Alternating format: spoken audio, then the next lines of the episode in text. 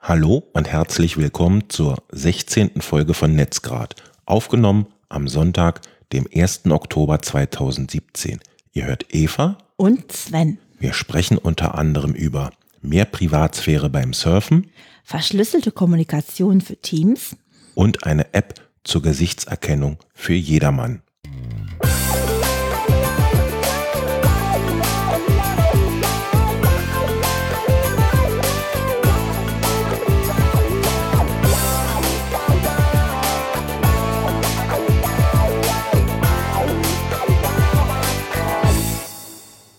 Heute beginne ich mal und zwar habe ich ein Browser-Plugin entdeckt, was das Surfen im Web noch ein wenig privater macht.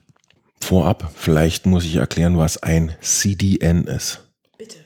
Ah, es ist ein Content Delivery Network und sorgt dafür, dass die Inhalte, die man online stellt, also Bilder, die man einbettet in eigene Artikel, schneller beim Abrufenden, also dem Surfer, landen, indem die Inhalte über mehrere ähm, Netzwerke, die überall auf der Welt verteilt sind, also Server, gehostet werden. Und der Weg dann bei einem Abrufenden aus den USA eben nur bis zu diesen Servern der USA dauert, also das abrufen und nicht erst über einen Teich muss und aus Deutschland abgeholt wird. Okay. Das bedeutet, dass einfach nur an Punkten, die näher dran sind als der Server, wo die Originalfotos liegen, ähm, die Bilder zwischengespeichert sind. Genau. Mhm. Dieses Bild gibt es dann nicht einmal, sondern eben x-mal. Ein Klon. Genau, das wird x-mal in diesem äh, Delivery Network verteilt und je nachdem, woher der Surfer kommt, wird ihm dann von dem nächstgelegenen ja, äh, Netzwerk oder Teil des Netzwerks dann der Inhalt zugespielt. Problem dabei ist, dass die Inhalte bei anderen gehostet werden und der Abruf ne, von diesem Betreiber des CDNs getrackt werden kann. Hm, stimmt. Und das bedeutet, ne, er weiß, was du angesurft hast. Also es gibt eine Station mehr als zwischen ähm, dir und dem Betreiber der Webseite, nämlich diesen Betreiber des CDNs. Und wenn man das nicht möchte, ähm, dann kann man sich dieses Plugin, was ich meine, es heißt Decentralize, ähm, installieren. Und das macht folgendes, das holt sich die Inhalte, die auf diesen CDNs vorgehalten werden und hält die lokal vor. Also auf dem Laptop beispielsweise. Und wenn ich jetzt ähm, die Webseiten ansurfe, das nächste Mal beispielsweise, dann werden diese Inhalte gar nicht über dieses CDN geholt, sondern diese Anfrage wird durch das Plugin abgefangen und die Inhalte werden von der eigenen Festplatte geladen und angezeigt. Das ist natürlich noch schneller, als wenn es erst über die Leitung und den Teich muss und der Betreiber des CDNs bekommt durch von dem Aufruf nichts mit, weil die äh, Inhalte eben nicht von seinen Servern ausgeliefert werden. Ist aber nicht so, dass direkt beim ersten Mal, wenn du die ähm, Sachen, also die Bilder zum Beispiel aufrufst, dann kriegt der CDN das mit.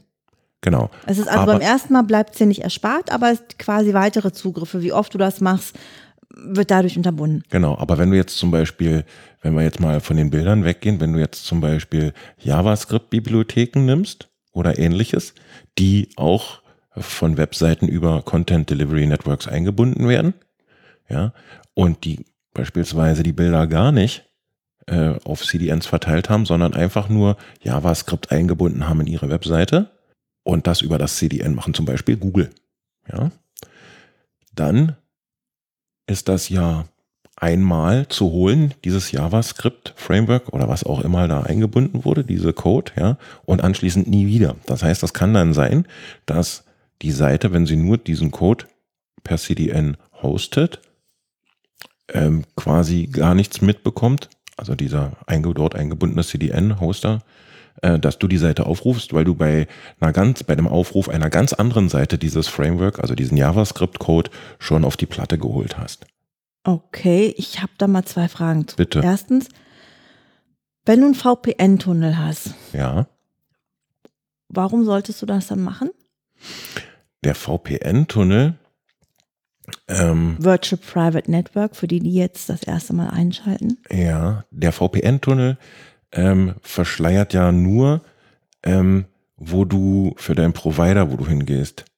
Ja, du kommst aus, aus bei dem Exit raus, also aus dem anderen Ende des ähm, na, Tunnels und rufst dann ab.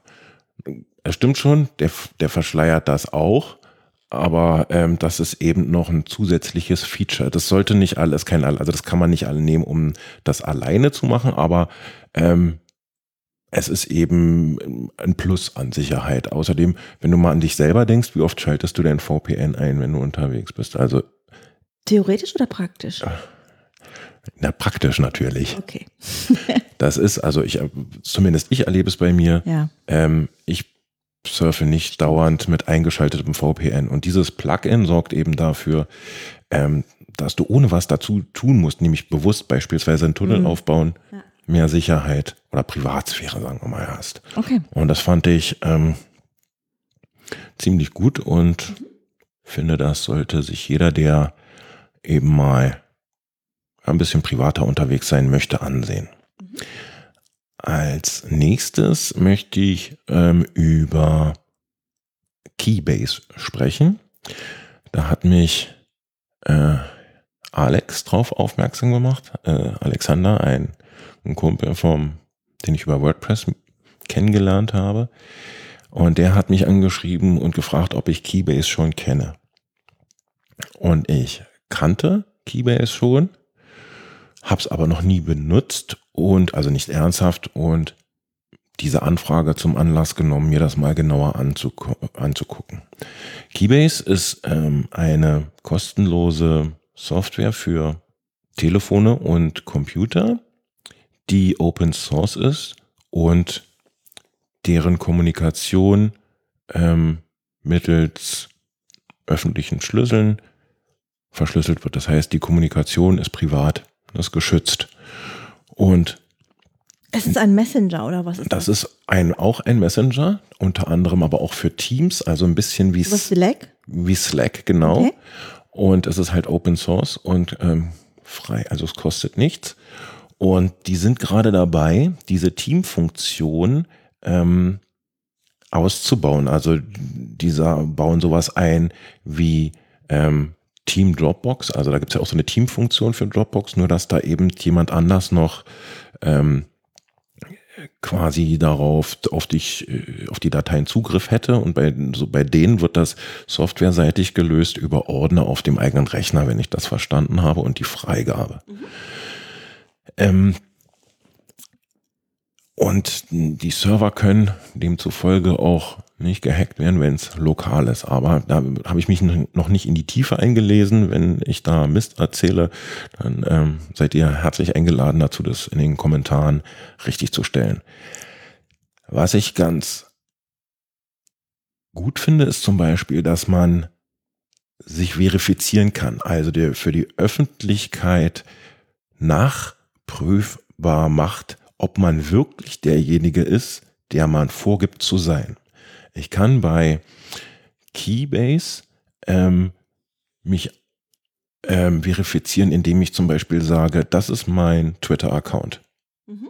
Dann sagen die, okay, dann beweis uns das und Twitter ähm, diese Zeichenfolge oder diesen Inhalt. Dann twitterst du das und die überprüfen das und dann wird es dieser Twitter-Account deiner Identität zugeordnet. Und je mehr, das hast du mit ganz vielen anderen, du kannst äh, Diensten, die du verifizieren kannst. Du kannst dein GitHub-Account verifieren, du kannst Facebook verifieren, du kannst deine eigene Webseite verifieren, was ja schon ein bisschen mehr Aufwand ist. Ne? Eine eigene Webseite, eine Domain registrieren, die in deinen Besitz zu nehmen. Das geht schon nicht so ohne, da musst du ja auch zum Beispiel ähm, bei einer DE-Domain durch die DENIC nach, äh, nach, ist nachprüfbar, dass du es bist. Da steht dein Name. Ja. Und das wird dann alles mit diesem ähm, Keybase-Profil verknüpft, sodass jemand, der dich kontaktiert, je mehr du denn eben Dienste verifierst, sicher sein kann, dass er tatsächlich mit dir kommuniziert und zwar verschlüsselt. Und es ist äh, wirklich eine gute Sache. Seitdem kommuniziere ich mit Alex über Keybase. Und es ist wirklich auch, ich würde das gerne auch äh, zukünftig mit dir mal probieren, so was so hier diesen Podcast angeht, wenn wir im Team ne, uns Dinge hin und her schicken, dass wir das darüber mal äh, probieren, weil ich das für eine, eine, eine gute Sache halte. Ich glaube, da steckt äh, Potenzial hinter. Auch diese Chat-Funktion, dass du am Rechner sitzt und relativ unkompliziert verschlüsselt kommunizieren kannst, ja, ähm, finde ich super. Ne? Bei, bei, äh, wenn du jetzt an E-Mail denkst, wie häufig verschickst du selbst verschlüsselte E-Mails? Das ist doch eher übersichtlich, weil ne, andere Leute sich äh, diesen Hassel oft nicht antun, einen PGP-Key zu erzeugen und den in den E-Mail-Client, den man eventuell lokal noch hat, einzubinden. Andere haben nur einen Webmailer und eventuell ähm, wissen, geht da gar, gar keine Einbindung eines Keys. Wie auch immer. Also dieses, dieser Dienst macht es ziemlich einfach, mit allen verschlüsselt out of the box zu kommunizieren. Ähm, okay, klingt erstmal grundsätzlich ganz gut. Ich werde es gerne mit dir ausprobieren. Wobei ich mich natürlich frage, ich habe da immer so eine kleine ähm, Klemme, wenn ich weiß, dass, dass Facebook dann, wenn ich meinen Account quasi mit Keybase, also was ich bei Keybase meinen Account mit Facebook verifiziere zum Beispiel mhm. oder Twitter, dass die wiederum noch wahrscheinlich erfahren, dass ich mit Keybase zusammenspiele. Und ähm, ich versuche das ja möglichst getrennt zu halten. Also der eine muss nicht zwingend vom anderen wissen. Da sollen sie sich doch selber die Mühe machen, das rauszufinden. Ich mache das ungern für die. Du kannst das ja auch anders machen. Du musst ja diese Dienste nicht verifizieren. Das ist nur ein Angebot. Du kannst zum Beispiel auch dich verifizieren, indem du sagst, ich weise nach, dass meine Webseite mir gehört. Ja, das ist ja auch eine Option. Nur je mehr du hast, umso wahrscheinlicher, also umso höher ist das, dass du äh, die Sicherheit für denjenigen, der mit dir kommunizieren will, dass du es auch wirklich bist. Du kannst da auch dein PGP-Key hochladen ja, und deine Webseite verifizieren. Dann hättest du zwei äh, über zwei ähm, Dienste oder zwei Optionen dich verifiziert, womit auch schon ja, eine gewisse Sicherheit ähm, verbunden ist. Ich schaue es mir mal an. Genau. Als nächstes möchtest du über etwas sprechen und zwar über eine App, die zur Gesichtserkennung dient und für jedermann zugänglich ist. Wir sprechen über Findface. Mhm. Ursprünglich als äh, Dating-App geplant, dass man mit dieser App, die sich jeder runterladen kann, für jeden frei zugänglich, Leute fotografieren kann auf einer Party oder irgendwo, wo man sie sieht und denkt, ich will aber gerne wissen, wer das ist. Mhm. Ähm, ich will den oder diejenige wiederfinden oder mein Gott, ich weiß nicht mehr, den habe ich auch schon mal irgendwo gesehen, woher kenne ich den bloß, aber man will denjenigen welchen auch nicht ansprechen. Und mit dieser App kann man einfach jemanden fotografieren. Die Erfinder dieser App, das sind Russen mhm. ähm, von der Firma N-Tech die haben angegeben, dass du mit einer circa 70-prozentigen Wahrscheinlichkeit bis zu 95, das kommt sogar auf die Umstände an, und ähm, einer sehr, sehr hohen Verlässlichkeit tatsächlich die andere Person verifizieren kannst. Das heißt, im Augenblick ist es noch so, dass das Ganze verbunden ist mit den sozialen Social Media Profilen, also sozialen Media Profilen ähm, der, der russischen Facebook-Variante wie Kontakte. Mhm. Aber was in Russland funktioniert, wird auch ziemlich zügig hier sein, denke ich. Okay. Was nicht so toll ist, äh, ist, dass, dass natürlich äh, die, auch die, ähm, die Bösen, je nachdem in Anführungsstrichen, muss ja aufpassen, was ich sage, die Regierung zum Beispiel oder Menschen, die, die vielleicht nicht so wohlgesonnen sind, ja. je nachdem, das natürlich auch machen können und du damit ziemlich ausspähbar bist.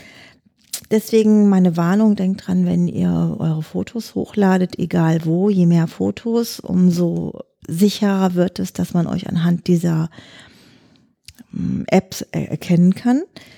Das Ding ist ziemlich schnell. Das erkennt 250 Millionen Gesichter in 0,3 Sekunden. Das finde ich mega. Das Ganze funktioniert auf ähm, neuronalen Netzwerken. Dank dieser ist das so möglich. Mm, in dem Zusammenhang ist es so, dass die Deutsche Bahn hier zum Beispiel am Südkreuz auch sowas ähnliches schon testet. Mhm. Da hast du links und rechts, das ist da so besonders zwei Rolltreppen und vor diesen großen Rolltreppen siehst du unten auf dem Boden stehen hier keine Gesichtserkennung und auf der anderen Seite hast du hier Gesichtserkennung. Das heißt, wer da quasi durchläuft, nimmt da automatisch dran teil. Mhm. Ähm, naja, also es kommt und ich möchte wirklich nur jeden davor warnen, sich immer Gedanken darüber zu machen, die Informationen, die ich rausgebe, könnten die mir jetzt im Moment, vielleicht wüsste ich nicht, womit die mir schaden können, aber ne, sowas passiert ja immer rückwirkend. Ich habe äh, eine Anmerkung und eine Frage, und zwar zum einen die Anmerkung. Meines Wissens nach ist es am Südkreuz derzeit so, dass da nur Testpersonen getrackt werden. Also es ist noch nicht so, dass jedermann äh, erfasst wird, also äh, gespeichert wird. Das ist richtig, ja. Ähm, ich habe auch gelesen, dass mit diesem neuen Datenschutzgesetz, das im Mai nächsten Jahres kommen soll, es auch sowas geben soll wie ein, es gibt wohl einen Teil eines Entwurfs, wo drin steht, dass man mh, mm, sich dem auch irgendwie widersetzen kann. Mhm. Aber ja, ich lasse es einfach mal so offen. Und die zweite, also die Frage, meine Frage ist, die App ist also eine Suchmaschine für Personen, ohne dass ich jetzt irgendeinen Anhaltspunkt habe, einen Namen einzugeben, sondern ich halte die Kamera mehr oder weniger offensichtlich vor das Gesicht von jemandem, über den ich mehr wissen will. Und sie sucht dann alles aus dem Netz, was sie über diesen Menschen glaubt zu wissen. Aus den sozialen Medien, genau. Also nur aus, der, aus Social Media. Also ist es nicht, äh, dass jetzt auch Webseiten der von, von. Im Augenblick noch nicht, aber natürlich geht der Trend dahin, ne? Also ich kann aber mir auf jeden Fall, wenn die äh, ehrlichen Angaben gemacht wurden, auf den sozialen Medien den Namen rausfinden, schon mal zum Beispiel. Auf, ja klar, da steht der Name ja. und alles was, was die sozialen Medien über den je wissen. Je nachdem, wie man Einstellungen Beruf hat. und so weiter und so ja. fort, genau. Auch eventuell mhm. Privates. Okay es ist wirklich so, dass tatsächlich in Russland, wo das ja ne, äh, schon fest etabliert ist, auch einige gerichtliche Verfahren angeleitet wurden anhand von der dieser App. Die Regierung hat bei Demonstrationen gegen sie das da reingehalten, beziehungsweise Reporter, die okay. filmen, mhm, konnten mit dieser Gesichtserkennungssoftware dann anschließend, also man konnte dann anhand dieses Filmmaterials Personen erkennen und da sind mehrere Verfahren ähm, durchgeführt worden und die Leute sind ja verknackt worden. Okay. Du hast mir neulich irgendwann mal, glaube ich, auch ein, ein auf Twitter was geschickt, wo man sehen konnte, wie weit die chinesische Regierung ja ist, die diese Überwachungsgeschichte hat. Da war ja ne? ein Video oder ein GIF, ich weiß es nicht mehr, wo abgefilmt wurde. Ich weiß nicht, ob es das Display war eines äh, Rechners, der in Echtzeit Fahrzeuge, Personen, Gesichter verfolgt, ausgewertet und Daten zu denen äh, neben diesen dargestellt hat. Das war schon ein bisschen spooky. Hm. Ich glaube auch dieses, äh, ich weiß gar nicht, wie dieser Index heißt, mit dem die da geratet werden. Ich überlege auch gerade, wie ist das ähm, noch? Ähm ist egal. Aber das war schon das war schon nicht so schön zu sehen. Also das war wirklich spooky. Okay, kommen wir zu etwas viel angenehmeren. Der Blockfabrik. Nein, gar nicht.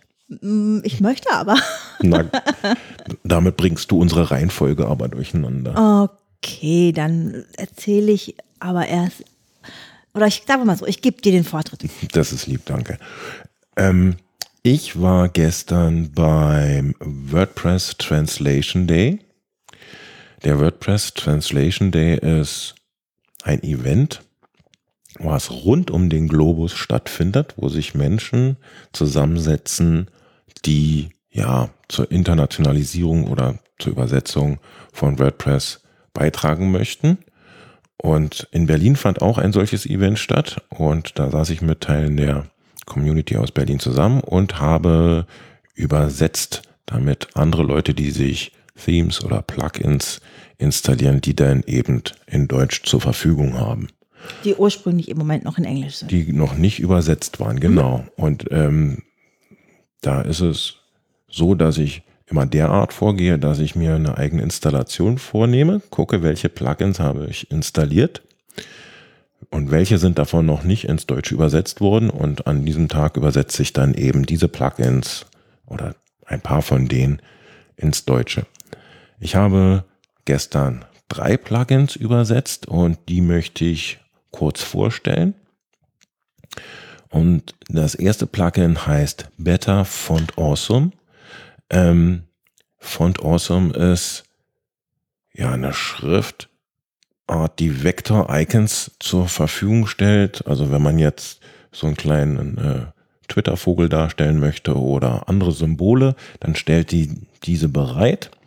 Und man kann mit diesem, mit Font äh, Awesome eben in allen möglichen Größen, Farben, Schlagschatten und alles, was man eben so mit CSS machen kann, ähm, die Anzeige dieser Icons manipulieren. Und das kann man mit diesem Plugin Better Font Awesome einbinden in die WordPress-Installation und ich nutze das und wer Icons regelmäßig darstellen möchte in, in, in seinem WordPress Blog, der könnte sich das mal angucken. Das zweite Plugin, was ich übersetzt habe, heißt SF Author URL Control. Das ermöglicht es das Anpassen der Autoren-URL. Also, weil in manchen Konstellationen oder es ist möglich, besser gesagt, dass man, wenn man auf bestimmte Links klickt in einem Blog, dass dann der Name des Autors angezeigt wird, und zwar der Anmeldename. Und damit wären schon 50 Prozent, nämlich Anmeldename und Passwort, zum Zugang der Seite öffentlich. Und das benutze ich, um eben den Namen, ja, einen anderen Namen auf der Webseite anzeigen zu lassen als meinen tatsächlichen Benutzernamen, mit dem ich mich anmelde. Sowas wie ein Künstlername, ja? Mm, ja, Im weitesten im, Sinne. Im weitesten Sinne, ja, genau. Und das ist das zweite Plugin und wer das äh, nutzen möchte, kann mal über den Link in den Shownotes sich das angucken. Das, Denn er kann es sich ja jetzt auch in Deutsch durchlesen, dank dir. ja, es weiß noch nicht, ob es freigeschaltet ist, aber weil das muss immer erst diese Übersetzung ja nochmal, äh, da guckt nochmal jemand drüber, der die Befugnis dafür hat, das freizuschalten. Und dann werden die dann anschließend freigeschaltet. Ich weiß noch nicht, wie weit das ist, aber wenn es über äh, freigeschaltet ist, dann gibt's das jetzt auch schon in Deutsch. Genau. Das dritte und letzte Plugin, was ich hier vorstellen möchte, heißt VP ähm, Remote. Und zwar heißt es so, weil man ähm, ganz viele WordPress-Instanzen, die man betreut oder verwaltet, an einer Stelle pflegen kann im Sinne von aktualisieren. Man ins- installiert ein Plugin in den Blog und stellt eine Verbindung her zu dem Dienst durch eine ja, Verifizierung über die Eingabe einer Zeichenkette. Die Details Ersparst du mir? genau erspare ich dir und bei, bei Interesse kann man sich die dann auf deren Webseite angucken. Und dann kann man anschließend sehr bequem, wenn man sich einmal am Tag oder so einloggt, ähm, sagen, aktualisiere mir die, ähm, ähm, diese Plugins, ja, die zeigt einem an, was alles outdated ist, also was nicht mehr aktuell ist. Und dann klickt man an und sagt, okay, aktualisiere mir alles. Und dann äh, wird das eben durch dieses installierte Plugin und den Dienst realisiert und man muss sich nicht bei jedem Blog anmelden, alles aktualisieren, wieder ab zum nächsten und so weiter und so fort. Muss man auch dabei bedenken, dass man ähm, unter Umständen, wenn man das für andere macht, ein bisschen vorsichtiger sein muss, weil man, wenn man jetzt eine, ein Update installiert auf, ich weiß nicht, X-Blocks und das Probleme macht, ja, dass man dann eben sehr vielen Leuten unter Umständen keinen Gefallen tut. Also man, wenn man das aber für sich selbst macht und sich seiner Sache sicher ist, vielleicht sogar Backups macht, ja, dann kann man das schon machen. Also ich benutze das und ich finde das sehr bequem. Genau. Was zum Thema ähm, WordPress passt, ist Bloggen. Und als nächstes möchtest du etwas über die Blogfabrik, Blogfabrik sagen. Genau. Ähm, eigentlich möchte ich den Ort erwähnen. Wir beiden waren da, da war eine Veranstaltung. Die Blockfabrik ist ja, ein altes Gebäude in Berlin, in Kreuzberg, wo sich Blogger treffen können. Hm. Eine Art, ähm, Coworking Space. Ja, so will ich, es soll es auch unter anderem sein. Es sieht nur nicht ganz so danach aus, ne, was ich mir zumindest darunter vorstelle. Wir waren, wie gesagt, zu einer Veranstaltung da und zwar hat ähm, der Typ, einer von den Typen, die für die BVG die lustigen Apps, äh, Quatsch, die lustigen äh, Twitter-Sachen macht und so, mhm. der hat da erzählt, der ist unter anderem auch für Jan die Heute Show. Die Heute Show und Jörn Böhmermann zuständig. Mhm. Also den Ort würde ich euch echt mal, wenn ihr mit Bloggen zu tun habt, unbedingt anbieten. Googelt das mal. Die haben öfter Veranstaltungen. Die war gratis und die war sehr interessant. Mhm. Und äh, ja, was er erzählt hat. Ähm, ich habe gerade mal nachgeguckt. Der Herr heißt Peter Wittkamp. Ja, ähm, der hat halt so ein bisschen aus dem Nähkästchen geplaudert und letztendlich ging es irgendwie darum, wie man quasi eigentlich Humor gestaltet, ne? Mhm. Aber es war sehr kurzweilig. Und was ich quasi für einen fetten Aha-Effekt hatte, ist, ich habe gedacht, die BVG wäre so lustig. Die hätte da Social Media Manager sitzen, die gut drauf sind und die sie selber eingestellt haben. Und die BVG ist ganz äh, ja, offen geworden. In mhm. Wirklichkeit ist es aber so, dass tatsächlich ähm, er und glaube ich noch zwei weitere Kollegen sich abwechselnd da tageweise hinsetzen und diese Tweets verfassen. Und die engagieren Leute oder eine Agentur ganz offensichtlich, ja. die ja. das für sie machen. Ja. Ist aber durchaus üblich. Ja, ach, das äh, hat mein Weltbild wieder so ein kleines bisschen relativiert. Du dachtest, die BVG selbst sei cool. Ja, äh, guck mal, so läuft Marketing. Sogar ich, obwohl ich ein Insider bin, ähm, fall drauf rein. Dann ist es gut gemacht, sagen wir es mal so. Das ist das Kompliment. Was ich auch äh, super gut gemacht finde, was Werbung angeht, wo ich manchmal schmunzeln muss, sind ähm, die Slogans der BSR. Ja, ja. Die sind auch. Mega, ne? Wer das BSR macht. BSR ist hier in, in Berlin die, ähm, die Berliner, ne? Berliner Stadtreinigung, genau. Ja. Die genau. halten Berlin sauber. Die sind auch wirklich, was das betrifft, abgefahren. Genau. Ich, äh, wo wir schon mal bei Berlin sind, würde gerne noch erwähnen, dass Berlin zwei neue weitere Hubs bekommt. Das sind sozusagen, wer es nicht weiß, so mh, mm, Breeding Stations würde ich es nennen. Ne? Also Get-togethers, oh Gott, jetzt fange ich hier mit, mit Marketing-Sprech an.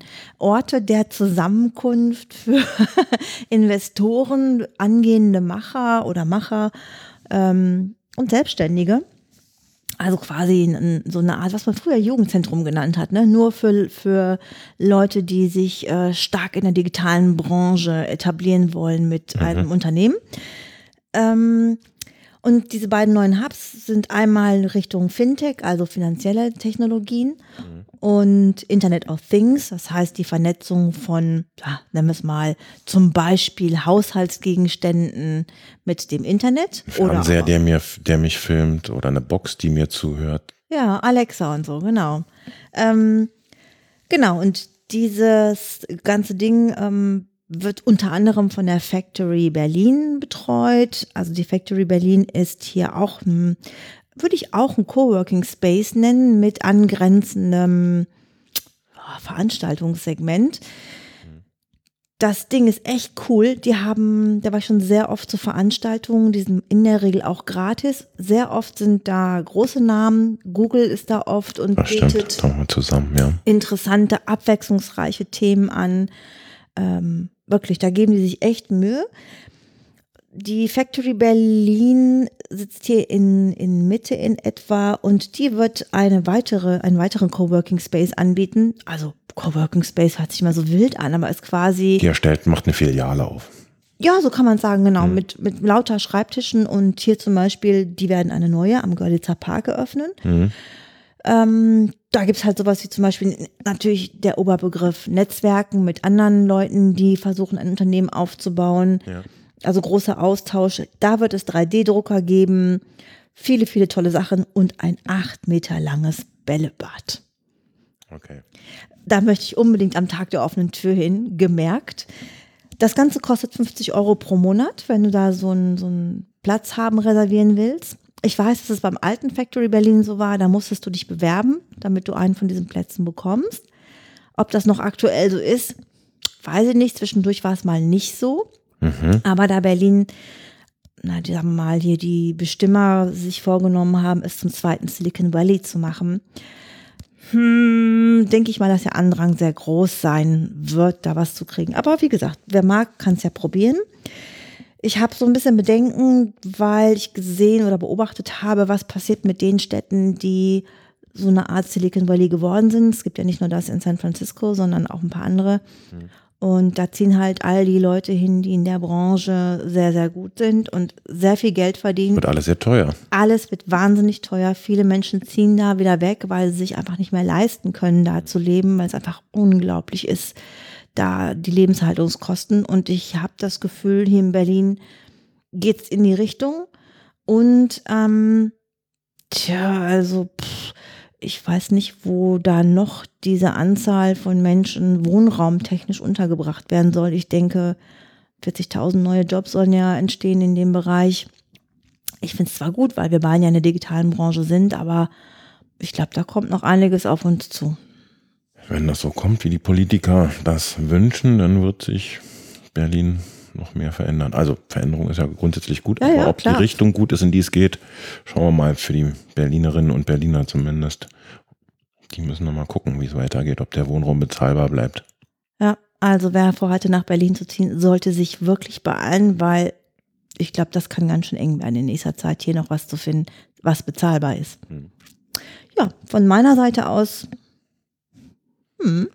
Ich habe auch keine Themen mehr für die heutige Folge und würde deshalb sagen, vielen Dank fürs Zuhören. Mhm.